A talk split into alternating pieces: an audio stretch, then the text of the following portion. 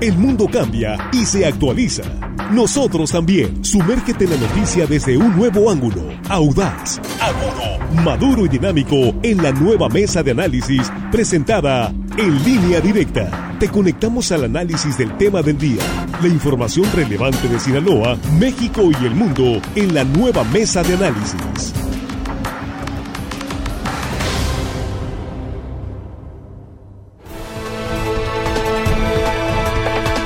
Aquí estamos de regreso ya en línea directa, primera emisión este viernes ya 28 de enero. Es eh, la mesa de análisis. Y con mucho gusto, de agradecidos porque continúa con nosotros esta mañana transmitiendo a través de las estaciones de radio del grupo RSN en la cobertura estatal garantizada. Estamos también a través de nuestra plataforma digital y en Facebook somos línea directa portal en vivo. Esperamos sus comentarios porque es un tema que a todos a todos nos interesa. El regreso a clases presenciales, sí o no, cómo lo van a hacer, y es lo que muchos padres de familia están preguntando en educación básica sobre todo. Se supone que hoy definen ya los criterios con precisión para el regreso, el retorno a las aulas y en medio del peor momento de la pandemia de COVID. Saludos a nuestros compañeros. Jesús Rojas, ¿cómo estás? Muy buenos días. ¿Qué tal, Víctor? Buenos días para ti, buenos días para el auditorio, buenos días para los compañeros. Sin duda es un tema de muchísimo interés para estudiantes, para padres de familia, para la comunidad educativa, que son miles o cientos de miles en Sinaloa. Así es. Saludos esta mañana a Axel Avendaño. No está con nosotros Juan Ordorica. Le enviamos un saludo a Juan Ordorica. Eh, va en camino a una competencia deportiva y este, esperamos que estés pronto por acá de regreso, Juan. Axel, ¿cómo estás? Buenos días nuevamente ahora en la mesa. ¿Qué tal, Víctor? Buenos días, buenos días a los compañeros de la mesa, al auditorio también. Pues un tema polémico este de el regreso a clases. Así es, eh, vamos a saludar ahora a Armando Ojeda, que está también acá con nosotros. Armando, buenos días. Muy buenos días, amigo Víctor Torres, compañeros Axel, Jesús, a los guerreros acá de la producción, un saludo, un abrazo afectuoso y a toda la gente que nos escucha, Víctor, aquí en nuestro queridísimo estado de Sinaloa. Más allácito. De nuestras fronteras, amigo, que sabemos que la gente amablemente ahí está con nosotros. Y nosotros muy agradecidos por ello, además. Bueno, pues vamos entrando directamente. Nos interesa mucho sus comentarios, conocer sus inquietudes. ¿En qué momento estamos, Jesús? Eh, el tema de la pandemia nos vino ayer a, nos movió el tapete con este cambio de criterio para el seguimiento de los casos activos. Repunta Sinaloa de mil y feria a nueve mil. De un... de un trancazo. ¿sí? Y entonces, bueno, si eh, Mazatlán esperaba ya bajarlo a 100, pues ahora resulta que imposible. Si en Culiacán se esperaba que pudiera mejorar un poco la situación para que más escuelas regresaran de manera presencial, pues ahora con estas cifras, pues se ve muy difícil. ¿Qué van a hacer las autoridades? ¿Qué criterio se va a seguir para el regreso? Porque también estamos conscientes que pues ya necesitamos eh, preparar el regreso, eh, este proceso de regreso a las aulas. ¿no? Fíjate, Víctor, que ese es un gran problema que ha habido en México, ¿no? La poca constancia que ha tenido la autoridad para explicarnos claramente cuáles son los criterios de medición para saber qué riesgo y qué no. En Estados Unidos, por lo que hemos podido ver, y en otros países de Europa está muy claro qué actividades sí se pueden, qué actividades no se pueden, en qué momento se suspenden las actividades que en algún momento se permiten, cuándo hay espacio para tener conciertos, partidos de béisbol, de fútbol o de lo que fuera. En, en México no el criterio siempre es dispar, el criterio nunca es entendible, el criterio no lo entienden ni las propias autoridades porque no existe ni siquiera la coordinación entre la autoridad federal, la autoridad estatal y la autoridad municipal, o al menos no la alcanzamos a entender ni los que estamos leyendo todos los días los periódicos. Así es, Axel. Pues sí, eh, como creo que bien lo comentan, es difícil eh, entender estos lineamientos eh, de las autoridades, ¿no? Ayer eh, anunciaba la Secretaría de Salud del Estado que eh, cambiaban otra vez los lineamientos, siendo que los habían cambiado hace cuestión de algunas semanas. Y siempre el argumento que se ha dado es que se siguen los lineamientos del gobierno federal se está haciendo los lineamientos federales cuando cambiaron de 14 a 7 días, es decir, los casos activos eran solamente aquellos desde eh, que tenían 7 días de haber presentado el primer síntoma y ayer dijeron que lo ampliaban nuevamente a 14 siguiendo otra vez los lineamientos federales. Eso dio pie a que el miércoles eran 1.400 casos activos, ayer jueves eran 9.000 9050 aproximadamente, dio un salto bastante grande eh, en términos de, casos activos, ¿no? sí, eh, pues es curioso la manera en la que se está manejando eh, las cifras. Eh, y no es una acusación, pero yo solamente eh, no, eh, no olvido la frase que dijo eh, Héctor Melesio Cuenojeda antes de que entrara al cargo eh, como secretario de salud y dijo es que no se van a maquillar las cifras cuando yo llegue a la Secretaría de Salud. Creo que una cosa es decirlo antes, otra después y no es tan simple sim- eh, como decir, ah, no se van a maquillar. Creo que es una cuestión bastante compleja ya que estás en esa eh, función y con esa responsabilidad de cómo reflejar realmente los casos que existen de COVID-19 en la entidad. Eso es Armando, vamos contigo. Qué difícil regreso a clases en esta, cuando la pandemia, tú lo acabas de decir muy bien, Víctor, cuando la pandemia está creciendo, está amenazante.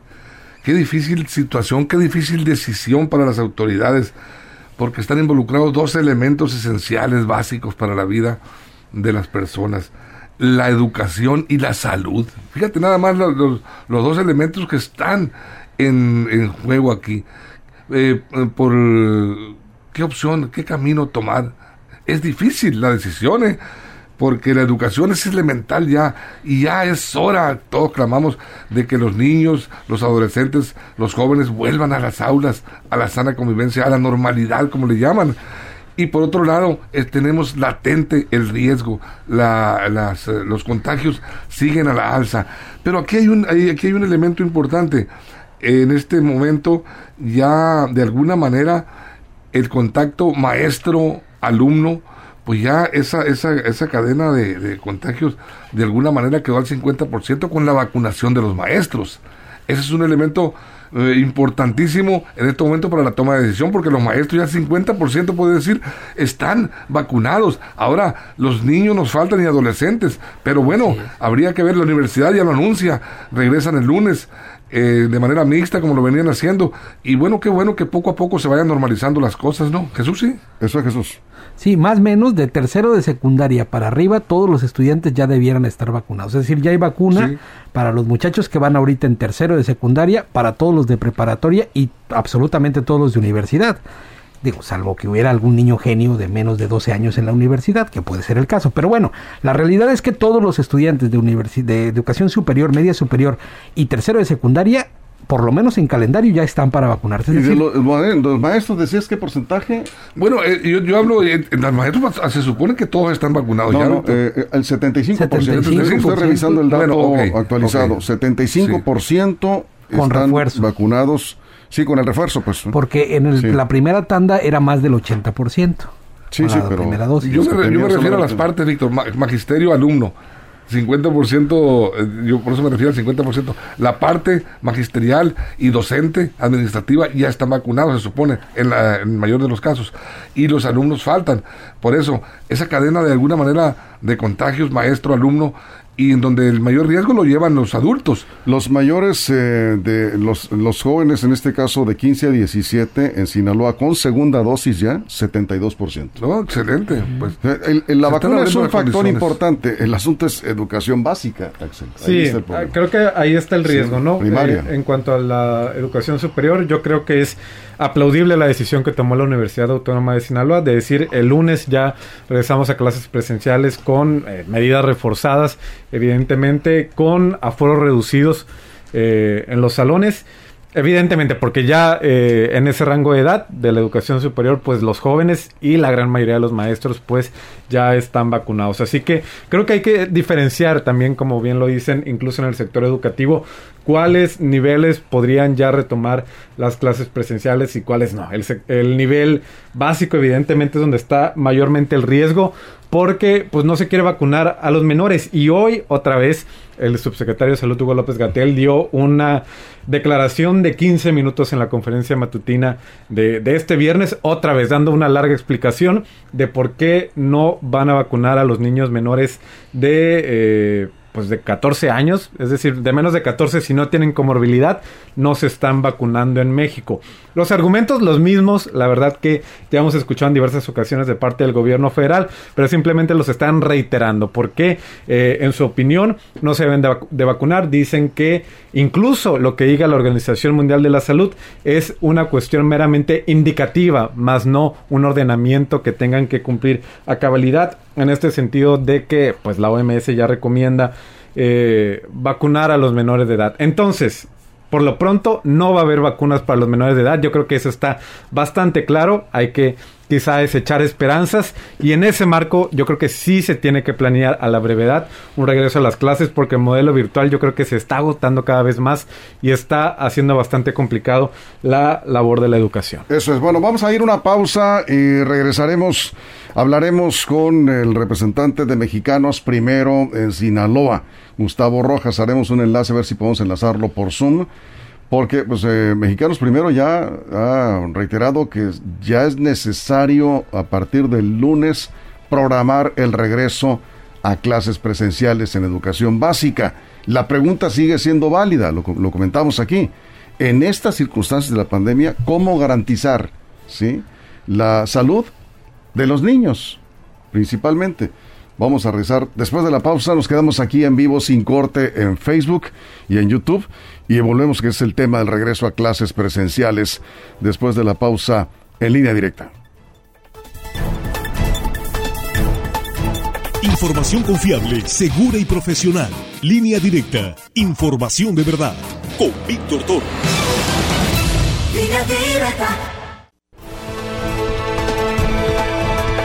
Estamos de regreso. Antes que antes de avanzar, eh, tenemos un servicio social y con mucho gusto. En eh, Nabolato están buscando ayuda para recaudar sangre B negativo o bien O negativo. Cualquiera de estos dos tipos de sangre, O negativo o B negativo, es urgente para una persona que está hospitalizada. Y el teléfono es 672 123 1107 672 123 1107 es el teléfono sangre O negativo o bien B negativo 672 123 1107 es un servicio social.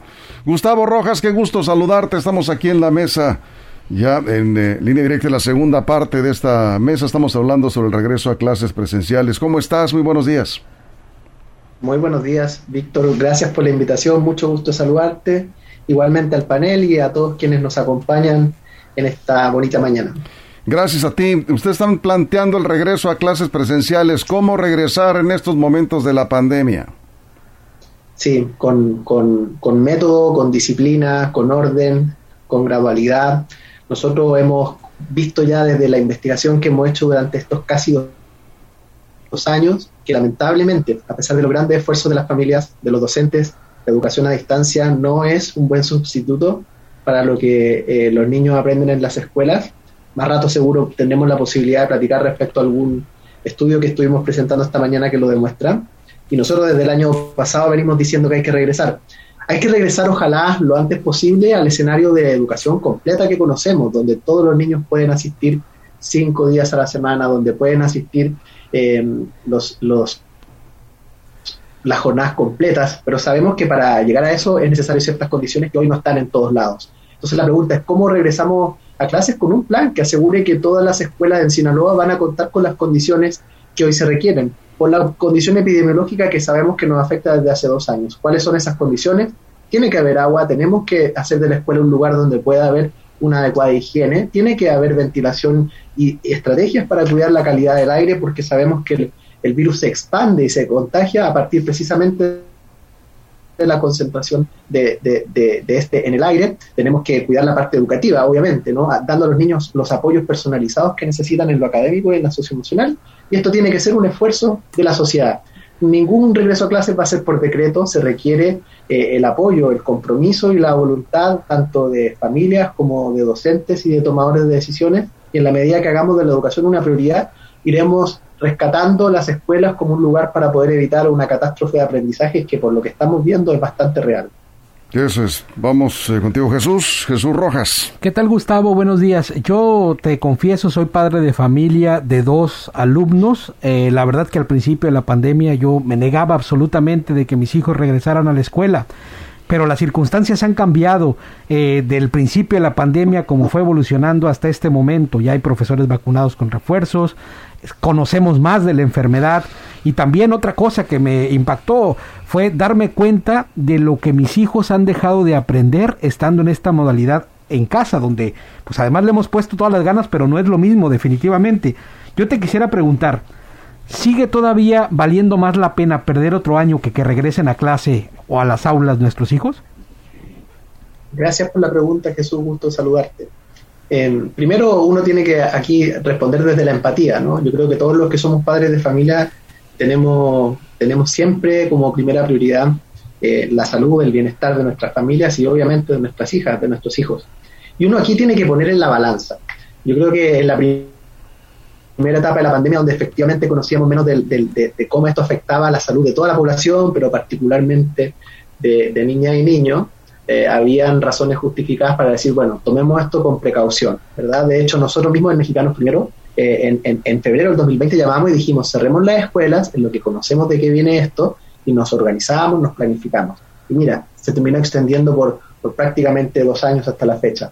Hoy, a diferencia de ese momento, sabemos que el impacto de no ir a la escuela en caso de niñas y niños es enorme, enorme. Nosotros hemos presentado esta semana evidencia que habla de que en el caso de aquellas niñas y niños que no han podido ir a la escuela ningún día en México, el retroceso podría llegar a ser de tres años. Nosotros hace un tiempo hablábamos y decíamos, hay riesgo de 127 mil niñas y niños interrumpiendo su vida escolar. Y además hay riesgo de retroceder dos años en los niveles de, escolaridad, que en esta misma mesa lo planteamos el dato y, te acuerdas que platicamos de que si era mucho no, bueno, sí, claro. eso, eso lo volvimos a medir nosotros entre en el cambio que hubo en los niveles de aprendizaje de estudiantes en México de más de, de, 1.800 estudiantes en, entre abril y diciembre. Y lo que encontramos es que esto creció. Y en los casos donde no hay oportunidad de ir a la escuela ni siquiera un día, se crece eh, la brecha, se crece la pérdida de aprendizajes.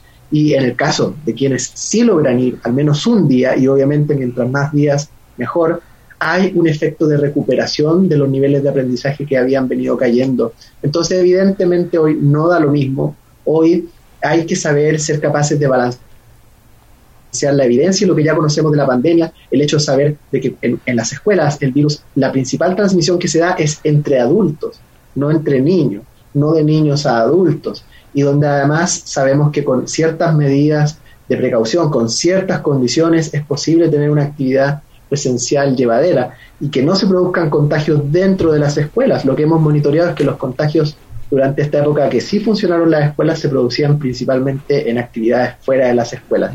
Y, y, equilibrando esto, perdón, cierro la idea, equilibrando esto con el hecho de que estamos realmente frente a una situación muy preocupante en términos de los aprendizajes que las niñas y los niños debían generar habilidades básicas para la vida que, que, que por una parte no se, han, no se han podido alcanzar. Eso es. Vamos contigo, Axel. Sí, preguntarle eh, también, pues siguiendo en lo que venimos platicando, eh, pues también esta postura yo la he escuchado mucho del subsecretario Hugo López Gatel cuando dan argumentos y cifras de que realmente los contagios no se eh, presentan en las escuelas. E, ellos marcan que a pesar de que en buena parte del país, es decir, en Sinaloa, ahorita no hay clases presenciales, pero en algunas partes del país sí, porque, eh, digamos, este nuevo regreso a la modalidad virtual no fue decretado por el gobierno federal, las entidades federativas por su cuenta lo han decretado. Entonces, eh, ustedes comparten o tienen cifras al respecto de que evidentemente, o, eso es lo que dicen, los contagios no se presentan en las escuelas. ¿Qué, dirían al respecto? Sí, muchas gracias por la pregunta, Axel. Primero hay que saber eh, reconocer que a nivel federal se esté dando a las autoridades en los estados la oportunidad de tomar decisiones respecto a cómo gestionar el sistema educativo. Nosotros eso es algo que lo hemos dicho desde el principio, en una situación como esta y también en, la etapa que viene, las decisiones ojalá que se puedan tomar lo más cerca de la escuela. La escuela tiene, cada escuela va a tener problemas distintos, necesidades diferentes y contextos diferentes. Por lo tanto, mientras más cerquita estamos de la realidad local para tomar decisiones, mejor. Eso es importante destacarlo. Ahora bien, cuál es la evidencia con la que se cuenta a nivel local respecto al monitoreo de la pandemia. Lamentablemente nosotros vimos muy poco eh, en cuanto a monitoreo de la situación epidemiológica en, las escuelas durante el, inicio del ciclo escolar 2021-2022. Eh, durante la administración anterior se llegó a anunciar eh, un mecanismo de monitoreo y de control epidemiológico en las escuelas del que poco supimos, más allá de una rueda de prensa.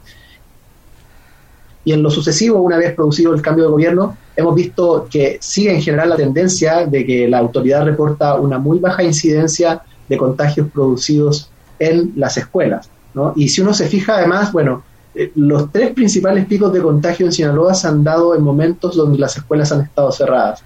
Y eso nos parece tremendamente interesante de, analizar porque vale la pena cuestionarse si efectivamente las escuelas están siendo un mecanismo eficaz de eh, poder eh, aminorar, de poder eh, ralentizar el avance de una pandemia que eventualmente tendrá que llegar a, expandirse aún más en la población. A nivel internacional, esta semana, solo para cerrar la idea, estuve en un, en un interesante seminario de UNESCO, del Banco Mundial y de UNICEF, donde ellos decían que básicamente si uno analiza toda la evidencia que hay en el mundo, las escuelas no ofrecen un escudo eh, de protección para la, para la sociedad en el avance de la pandemia. Eso, eso es distinto a decir si puede haber o no riesgo de transmisión en las escuelas. Por supuesto que lo hay si no se siguen los protocolos y las medidas de precaución.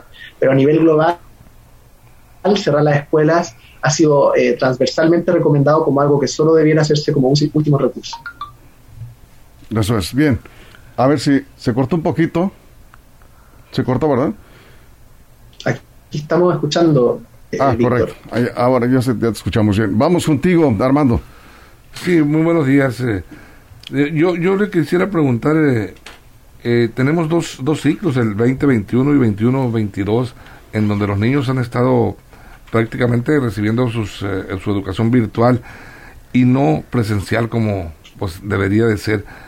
Yo quiere decir que estos niños no han conocido ni su escuela, ni han conocido a sus amiguitos, ni a sus maestros, no han socializado.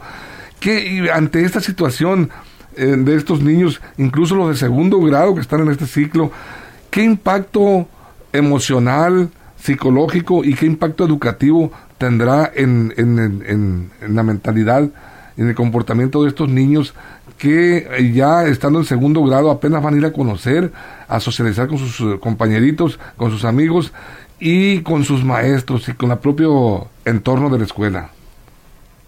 Gracias Armando, buenos días, gusto saludarlo. Eh, es una pregunta muy, muy, muy importante y, y evidentemente hay casos que preocupan sobre todo el caso de los niños que han iniciado, ya sea su trayectoria educativa en general, los que, los que han tenido que entrar a kinder, los que han tenido que entrar también a la primaria, y preocupan los casos de quienes eh, dos años atrás estaban terminando un nivel que prepa. Eh, todos los que han tenido que enfrentar procesos iniciales, eh, que ciertamente han, han, vivido esa experiencia de transición entre un nivel y otro de una manera que no es la óptima. ¿Qué hemos aprendido nosotros? Ah? Que afortunadamente hay mucha resiliencia, afortunadamente hay mucha capacidad de, rápidamente retomar eh, los beneficios de la interacción social con los compañeritos, con, maestras y maestros, porque eso lo hemos conocido gracias a los testimonios que hemos podido recopilar durante este tiempo, que cualquier persona puede conocer en el sitio, en la página web de Mexicanos Primero Sinaloa, eh, y donde se habla muy claramente de que al llegar a la escuela los niños reviven, florecen, vuelven a recobrar no solamente la alegría de ver a sus compañeritos, sino también la curiosidad, la motivación para trabajar, y eso obviamente alimenta el espíritu y la motivación de, maestras y maestros también. Pero claramente hay un impacto, ¿no? Y nosotros lo que hemos visto es que, por ejemplo, estudiando esta evidencia que levantamos en, en, 1800 hogares en el sur de México, eh, lo que uno ve es que la principal razón que explica que las niñas y los niños no hayan continuado estudiando ni presencial ni a distancia, voy a hablar de ese 6% de niños que entre abril y diciembre decidió dejar la escuela. Eh, ahí lo que vemos es que no hay ganas. el principal argumento es no hay ganas de seguir estudiando. Y esa gran problemática de motivación, se suma a los efectos que lamentablemente sabemos que han ocurrido también al estar las niñas y los niños más encerrados en sus hogares, más violencia, más conflicto en algunos hogares donde esas problemáticas se presentan. Así que evidentemente estamos frente a una situación que por eso nos, nos invita a que cuando hablemos de reabrir la, la, escuela, no solo hablemos de volver a la clase de matemática, volver a la clase de historia o de ciencia, también que volvamos a un lugar para jugar, a un lugar para pasarlo bien, que volvamos a un lugar donde nos podamos sentir seguros y nos podamos sentir en comunidad y que desde allí volvamos a recuperar sí. esa parte socioemocional que es tan importante. Eso es, eh, por cuestión de tiempo, pues estamos eh, cerrando prácticamente la entrevista, pero quisiera que nos dieras una opinión, Gustavo Rojas, de Mexicanos Primero, rápidamente, pues esta tragedia tiene que ver de alguna manera pues con jóvenes, adolescentes. Esta tragedia ocurrida esta madrugada en Ruiz Cortines número 3, en el municipio de Sinaloa, donde una joven de 15 años, aparentemente accidentalmente, se pega un disparo en la cabeza grabando un video para TikTok, TikTok, esta red social. ¿Qué nos puedes decir sobre este lamentable hecho? Bueno, un hecho lamentable. Primero enviar mis condolencias a toda la, familia, a los seres queridos de esta, de esta joven. Eh, segundo, lamentar eh, que, vivamos expuestos a, a, una situación donde niñas, niños y jóvenes puedan tener acceso sencillo, fácil, a armas de fuego que bajo ninguna razón debieran tener a su disposición y debieran manejar. Eso debiera invitarnos a cuestionarnos eh, no solamente cómo les garantizamos el derecho a una vida plena, a una vida sana, sino también cómo eh, generamos alrededor de ellos sistemas de protección eficaces, eh, efectivos. Y, refuerza la importancia que tiene la educación. La educación es el camino para que todas las niñas, todos los niños decidan conscientemente invertir su tiempo en cuestiones que les van a aportar eh, oportunidades en la vida y no en conductas que la ponen en riesgo y que pueden terminar por quitarse, eh, por quitarle el derecho a vivir. Eso es, pues sí. De nuevo la educación, el tema de la educación. Lamentable tragedia. Gustavo, como siempre, muchas gracias por tu tiempo. Nos dio mucho gusto saludarte. Igualmente, gracias por la invitación. Hasta pronto. Hasta pronto. Gustavo Rojas de Mexicanos Primero. El cierre, pues, lamentable. Esta tragedia nos ha sacudido.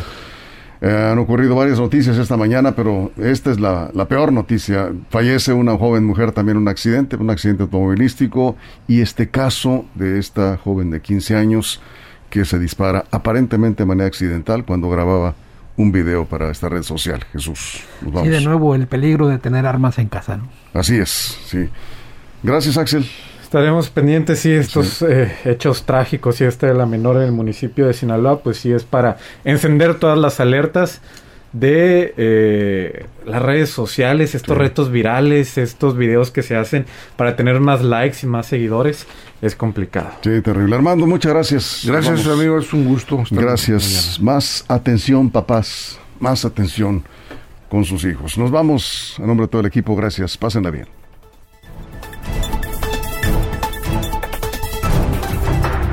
La mesa de análisis, nueva edición. Evolución que suma valor. Conéctate en el sistema informativo más fuerte del noroeste de México. Línea directa con Víctor Torres.